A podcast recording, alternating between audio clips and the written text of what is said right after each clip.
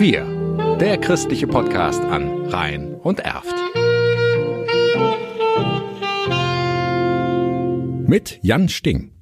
Geliebte Bräuche stellen sich in diesen Tagen aufgrund der Corona-Pandemie anders dar. Schon das Osterfest mussten wir aber anders feiern. Was wird aus Weihnachten?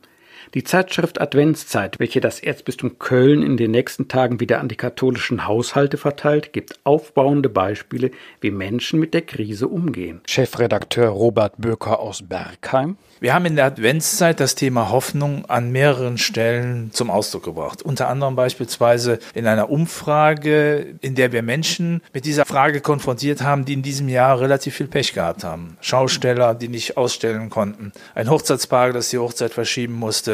Und das sind alles Leute, die eine sehr positive Aussage auch fürs kommende Jahr gegeben haben. Die Hoffnung stirbt zuletzt, sagt der Volksmund. Und für Marie-Louise Marian, besser bekannt als Mutter Beimer in der Sendung Die Lindenstraße, liegt es an uns selbst, wie wir aus der Situation wie der Corona-Krise etwas machen. Auch sie wird in der Adventszeit interviewt. Ich kann nicht immer nur sagen, lieber Gott, hilf, hilf. Das kann ich nicht immer sagen. Der liebe Gott wird dir nur helfen, wenn du bereit bist, auch etwas für ihn zu tun. Das ist ein gegenseitiges. Und dazu kann man auch in den äh, Wald gehen und beten. Auch Erzbischof Rainer Maria Kardinal Wölki spricht im Interview der Adventszeit zum Thema Hoffnung.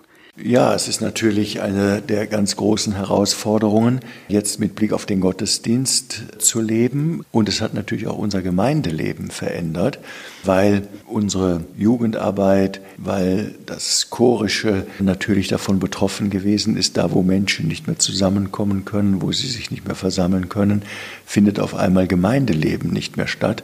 Und das wird jetzt die große Herausforderung sein, wieder die Menschen zu sammeln und sie wieder neu in eine Gemeindebildung hineinzuführen.